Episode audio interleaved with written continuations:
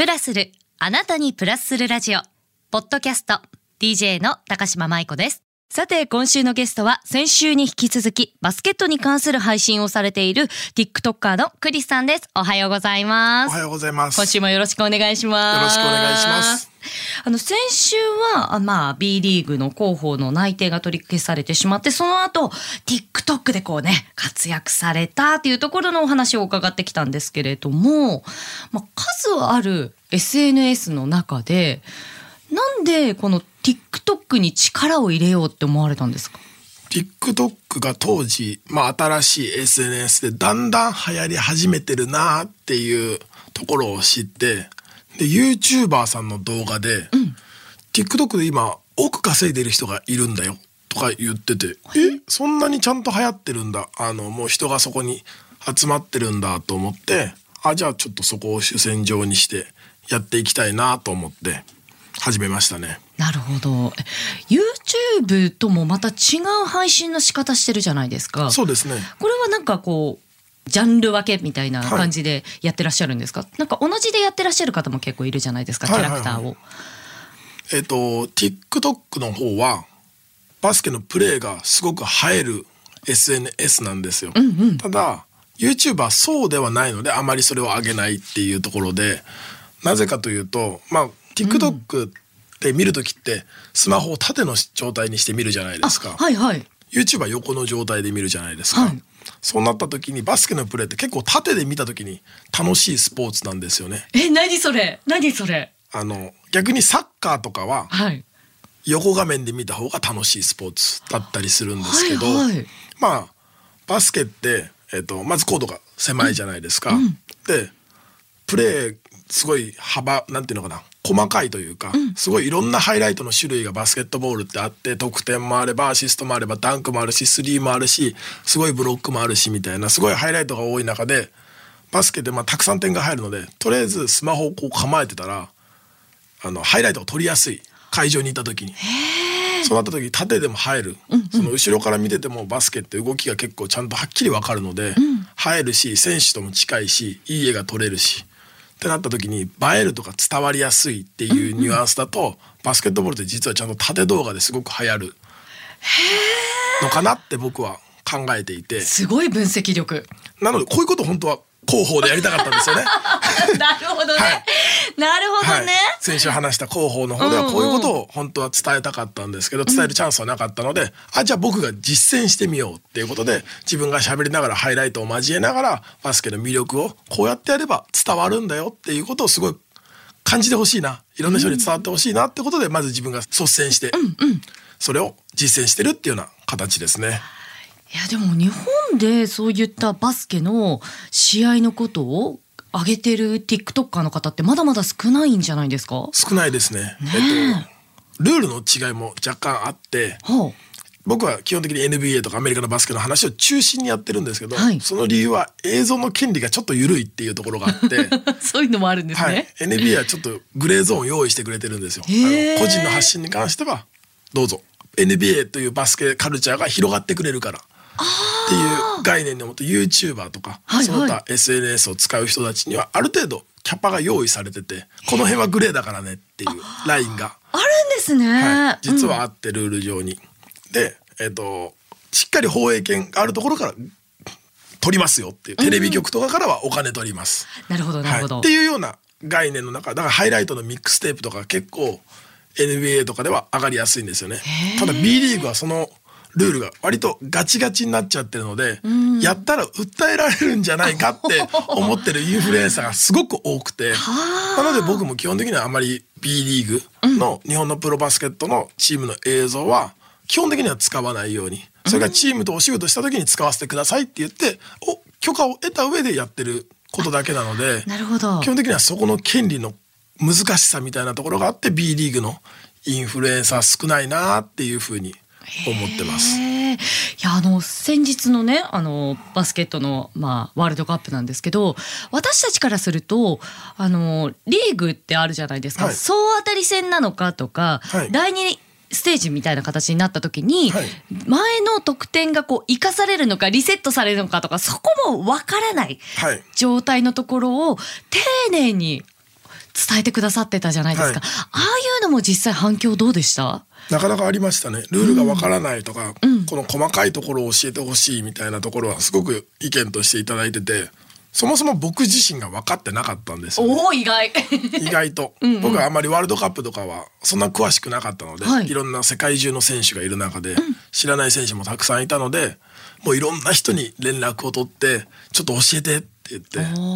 もういろんな海外の記事とかも調べてルールをしっかり理解してすごい分かりやすく分かりやすくあの自分の母でも分かるぐらいなテンションにしてあの動画を作成しましたね。じゃあもうめちゃくちゃそこにも戦略があるわけね。なんですね。なんか知ってるからすぐ答えられるっていうわけではなくて、知らないからこそそういった目線のものも入っているっていう。あそうですそうです。だから僕は TikTok をやる上でちょっとこだわってることが詳しくなりすぎないっていうところはちょっとポリシーというか、はいはい。決め事であって、すごい細かい細かい戦略とか作戦とか、そういうところ動きとか細かいところまで突き詰めてしまうとあの初めて見る人の気持ちが分かんなくなっちゃうのかなと思って。はいなるほど。これだからバスケ面白いんだよっていうところが深くなりすぎちゃいけないなと思ってるので一番入りのところにいるために適度にバカであることみたいな でもね、あの、は聞くこと、何でも聞いてみよう、わからなかったら聞いてみようっていうような感覚はね、すごい大事ですもんね。はい。えーじゃあクリスさん、あの、もう一つお伺いしたいことがあるんですけれども、はい。現在はあの原宿にあるバスケットボールのカフェのコーストトゥーコーストにあの働いてらっしゃいますけれどもこちらに入られたきっかけとかもお伺いしてもよろしいですか？はい。えっ、ともともと大学生時代にはい。渋谷のんバスケ専門のスポーツショップ、MS 東京っていうところで勤めていて、で、えーそことすごく仲の良かったお店さん、あのバスケットボールカフェが高卒コーストだったんですよね。はい。であのスタッフもあのどちらでも働いてるスタッフとかもいたりして僕も学生時代によくお店に行っててすごい素敵な場所だなと思って。で僕は大学その大学時代に内定取り消しをうん。されてしまった時にちょうど社員をそろそろどっかのタイミングで入れたいなっていうような話をしてることをちょっと小耳に挟んで「あ僕入りたいです」っていうような。すごいいいタイミ感ングで。はいちょうどいいタイミングでうんうん。受け入れてもらいましたね。こちらのお店ってもう詳しくまあなんかバスケットのカフェだなっていうのはわかるんですけどリスナーの皆さんにどんなカフェっていうのをもう一歩詳しく教えていただけませんか？意外と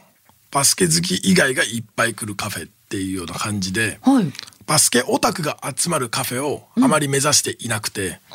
えそうなんですか、はい、バスケオタクが集まる場所じゃなくてバスケの入りとなる場所。っていうところ。自分の人生の中の一部分にバスケがあるよね。っていうようなところを目指してるのですごいオタクオタクして詳しい人がいっぱい来てみたいなところではなくてあーなんか今バスケやってるよね盛り上がってるよねっていうのをちょっと画面で見ながらなんか美味しいご飯を食べたりとかができるようなところなので全然バスケ知らない人もたくさん来てくれるんですよね。へええお客様の層としてはどのぐらいの方が多いんですか？結構全ジャンルおお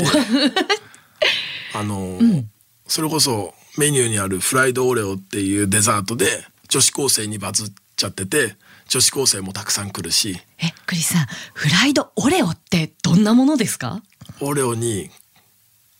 オレオってあのあれですよね。黒いねクッキーのやつですよね、はい。クリームが挟んであるクッキはい。ーに衣をつけてん。揚げるんですよ。ドーナツの中にオレオが入ってるっていう感覚ですか？そういう感覚です。えどんな味？すどんな味ごい甘くて美味しくてそれをあのアイスとホイップクリームにドロップさせて食べるんですよね。もうねあーありがとうございますっていうぐらい幸せになれそうな味なイメージなんですけど。美味しくて海外の,、あのフェスフードだったりするんですよ、はいはいはい。はいで日本では全然入ってなかったので、まあ、僕の働いてるお店がそこを初めて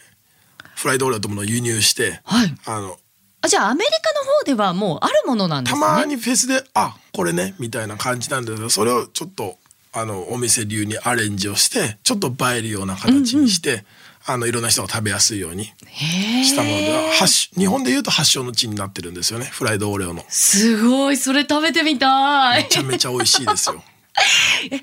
じゃあいわゆるそれを目当てに取るようなであここバスケットカフェだったのっていうようなお客さんもいらっしゃる結構います。へえ。え、でそんな素敵なお店からもまあ TikTok も配信されてるわけですよね。はいどんな感じでやってらっしゃるんですか？基本的には自分の活動の中でお店を若干紹介するだとかが多いですね。あの例えばこの前の日本代表戦だったら日本代表こんなすごい相手とぶつかります。でちなみにパブリックビューイングするのでよかったら 僕も一緒にいるので見ましょうみたいな。あところとか動線で。そうですそうです。へー。っていうような形で。これも戦略じゃないですか？SNS の。そうですねなんかそんな感じになってますね。いや広報の募集今一度どうぞみたいな 感じになりそうですけれども、なってほしいですね。ねでまあそういったね入り口がいろんな方 OK ですよっていう反面もう本当に NBA の選手まで来ちゃうんですよねお店。そうですね。どんな選手の方いらっしゃったんですか？えっと、一番最近だとそれこそ八村塁君の所属しているロサンゼルス・レイカーズの、えージャレット・バンダービルドっていう、まあ、八村塁君と同じポジションでうん。お互いにスタメン争いをしてるライバルですね、が、えっと、この前の夏は来てくれました。最近じゃないですか？めちゃめちゃ最近来てくれましたね、ええ じゃあ会えちゃうかもわかんないしそれこそあ昨日来たのかも みたいな感じでね。そうですそうです。選手からあのサインしてもらったシューズとかも飾ってありますし。えーえ一緒に撮ることとかもできるんですか？あもちろんです。シュシューズは触って大丈夫なので。太っ腹ですね。オーナーがそういうまあ思いがあってあの綺麗にショーケースに入れるんじゃなくて多くの人に触れ合ってほしいっていうことでそれこそあのバンダービルドじゃなくてシャッキール・オニールっていうシャックっていう NBA のスーパーレジェンドがいるんですけど、はい。彼の靴って40センチぐらいあって。えよん40センチの靴って世の中にあるんですか？あるんですよ。すご NBA だと規格外だなって思うんですけど、はい。そのシューズとかはもう誰でも触れるので普通はショーケースに入っちゃって絶対もう見るだけしかできないので、手に取ってうわーでっかい顔より大きいみたいな。でみんなそれとツーショットを撮ってみたいなことも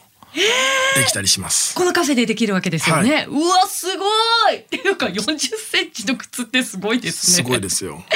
いやでも本当にあのークリスさん今年はね特にこの日本でも映画「スラムダンクがね、めちゃくちゃ流行りましたし八村塁選手もねこの先ほどの NBA で活躍されてるということなんですけれども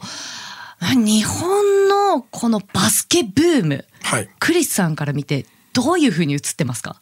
最高だなと思ってます。特に今回のワールドカップがすごい追い風になってるなと思って、今回のワールドカップは日本の選手特に河村勇輝君っていう横浜でプレーしている選手が、にすごい脚光が浴びた彼が大活躍したので。かイケメンですよね。っこいい。ねありゃかっこいい。えずるいですよね。ずるいです いやでも今はい。回、金星から始まってね、はい。ガガガガガって勢いつきましたよね。つきましたね。ねえ。はい、次の試合オーストラリアもちょっと負けちゃったんですけど、すごい内容のいい負け方であこれはなんか10回やったら1回勝てるかもぐらいな感じをちゃんとか肌で感じられたというか、そのレベルまで日本が来たんだってファン全員が思ったと思うんですよね。はいや本当にすごいことだなと思ってすごい今バスケ日本のバスケにとって追い風が来てるなっていうふうに思います。あとバスケットって展開がすごい早いですし、得点がめちゃくちゃ入るじゃないですか。はい。なんで、あのーこの前のカーボベルデでしたっけ、最後ね、あれこんなにいきなり入らなくなっちゃうの？とか、ドキドキとか、はい。い、や、いや、追いつかれる！みたいな。でも、ここでね、スリーポイント入ってくれて、うわこのまま逃げ切れ、逃げ切った！みたいな、はい。あの熱量を、ルールがそんなにわからなくても、めちゃくちゃ肌で感じやすいスポーツなんだっていろんな方がはい。実感されたと思うんですね。はい。そのあたりもやっぱりクリスさんとしても感じました？感じました感じました。これだよバスケの面白さっていうのが すごい凝縮されたような試合が多かったなっていうふうに思う、特にフィンランド戦なんかはもう正直負けたと思ったんで、ねえ。13点差ついて格上のフィンランドはもう無理だよって、第4クォーターちょっと諦めましたもんね、初め入る時とか。はい、10点差かと思って。もう結構ちゃんとぼ僕もきついな。これは無理かもな。やっぱフィンランドだもんこのまま下手しい20点離れてしまってもしょうがないって思うぐらいの状態からあそこまで奇跡が重なると追いつけちゃうんだ。逆転できちゃうんだ、なんなら10点離れちゃうんだみたいなところをすごく多くのファンと共有できたし初めて見る人ともそういう試合を共有できたのでバスケの面白さがすごく多くの人に伝わって嬉しいなと思いました。いやね、この熱量そのままに日本の B リーグをさらに盛り上げるためにクリスさんはどういうことをしたらいいなっていう戦略とかも考えてらっしゃいますか？僕個人としては、とりあえず横浜ビーコールセアーズ横浜のプロチーム、河村勇輝くんがいるチームと TikTok 上でコラボしようかなと思ってます。すごいバスケ熱があるので、それをちゃんとあの横浜に多くの人が来てくれるような動線をしっかり作って、初めての人も横浜に試合を見に来ようとか行きやすいところで言うと代々木第一でやってるアルバルク東京の試合をもうちょっと気軽に見に行けるような動線作りをしっかり僕の中でもできることはしていこうかなっていうふうに思ってますい。やまさにこの入り口作りのところですよね。そうですね。じゃあクリスさん今後の夢とかもお聞かせ願えますか？はい、えーちょっと大雑把になってしまうんですけど、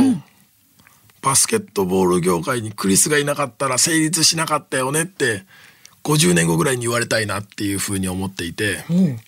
なんでもう日本のプロバスケットボールリーグを野球サッカーともう一つやもうバスケットボールって本当に並列に並べられるようにそしてにそのその影響力を持って世界とも日本のリーグが戦えていけるように僕なりの角度でそういうことに対してアプローチしていくっていうことが、まあ、僕の夢だったりします。いやでも本当にねこの自力でパリ五輪ね決めたじゃないですか。すご。あれ48年ぶりはい。ですよね、は今クリスさん50年後っておっしゃいましたけど、はい。もっと早いんじゃないですか？早いと助かりますね。ね。はい。いやでも本当にねまだまだねこのこれから楽しみなバスケットさらに熱を入れるためにクリスさんの勝負飯もお伺い願えますか？はい。まあ、僕の働いてるコースト2コーストのオリジナルのホットドッグこれが結構僕の勝負飯ですどんなホットドッグなんですか？簡単に言うと僕が食べてきたホットドッグの中で一番美味しいです。というのもね私ちょっと意地悪なこと言っちゃってあのクリスさんに出ていただく前にねちょっと気になったんではい。食べてきたんですよ。来てくださいましたね。ね。いやあの普通のホットドッグって長細いものとかをドトールとかのものとかを想像するかなと思うんですけどあのもう本当フランクフルトですよ。めちゃくちゃ太いウインナーが2つドンドン乗っててでしかもケチャップじゃなくてビーンズの煮たものが乗ってるのでこれ一つで食事になるようなあもう完全に一食ですね。ねえで、はい。それでフライドポテトもあるのでビールだったりとかコーラだったりとかとはい。一緒にね、い、ただいたらパワーつきますよね。つきますね。これね。食べたいなという方はお店に行っていただいてね。ぜひ遊びに来てください。ね一緒にねバスケットもね応援していただければなと思います、今週のゲストはバスケットに関する配信をされている TikToker のクリスさんでした。ありがとうございました。ありがとうございました